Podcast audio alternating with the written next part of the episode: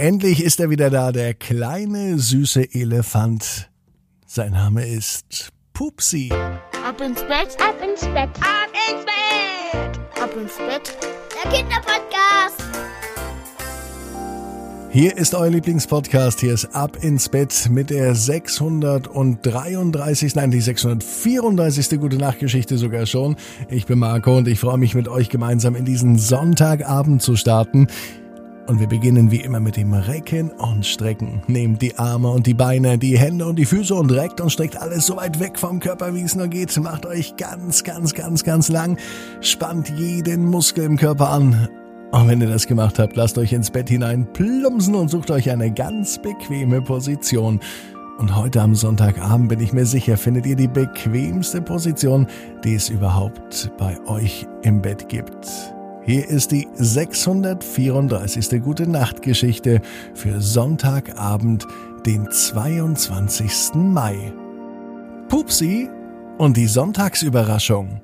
Pupsi ist kein ganz normaler Elefant.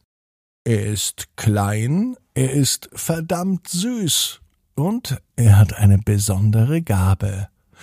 Pupsi kann zwischen unserer Menschenwelt und der Anderswelt hin und her wandern. Die Anderswelt ist eine Welt voller Magie und Zauber. Unsere Menschenwelt, die kennst du ja, die brauche ich dir nicht beschreiben. Aber die Anderswelt ist eine Welt voller Magie. Dort leben magische Wesen wie Feen oder auch Elfen, auch Trolle und Zwerge. An einem Sonntag, es kann übrigens auch der heutige Sonntag sein, erlebt Pupsi eine zauberhafte Überraschung. Nicht drüben in der Anderswelt, sondern hier bei uns, bei den Menschen.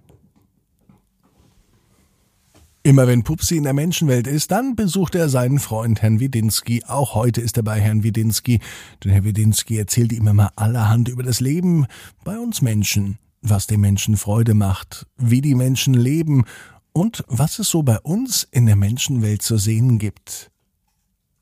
Heute am Sonntag sitzt Pupsi mit Herrn Wedinski im Garten. Er erzählt, dass es sonntags immer Kaffee und Kuchen gibt. Wer keinen Kaffee mag, bekommt einen Kakao oder eine heiße Milch oder im Sommer auch eine kalte Milch. Und manchmal gibt's anstelle des Kuchens auch ein Eis, gerade wenn es richtig warm wird und wenn der Sommer kommt. Dann verzichtet Herr Widinski auf den Kuchen, und er macht sich einen herrlich köstlichen Eisbecher zurecht. Am liebsten mag er einen Nusseisbecher oder einen Eisbecher mit frischen Erdbeeren. Heute allerdings gibt es für Herrn Widinski einen Erdbeerkuchen. Und auch Pupsi, der kleine süße Elefant, der probiert ein Stückchen vom leckeren, selbstgebackenen Erdbeerkuchen. Bisher ist an diesem Sonntag alles wie immer. Doch dann entdeckt Pupsi etwas am Himmel, was er noch nie gesehen hatte. Herr Widinski, was ist das denn da oben? Da oben, was soll denn da oben sein? sagte Herr Widinski. Dort oben ist der Himmel, da sind Sterne, die man jetzt nicht sieht, Satelliten, ganz viele Wolken. Und mehr weiß ich nicht. Was meinst du denn? Da oben, was da hin und her fliegt, Herr Widinski schaute nicht einmal nach oben, er war so mit seinem Kuchen beschäftigt und so in den herrlichen Geschmack vertieft, dass er nicht einmal den Hals und den Kopf nach oben strecken konnte. Das machte den kleinen süßen Elefanten fast ein bisschen traurig, denn das da oben ist mit Sicherheit kein Flugzeug. Herr Widinski! Pupsi wurde immer aufdringlicher. Herr Widinski, sagte noch einmal, schau doch mal nach oben und schau doch mal, was da oben fliegt. Naja, vielleicht sind das doch Flugzeuge. Nein, das sind keine Flugzeuge, sagte Pupsi.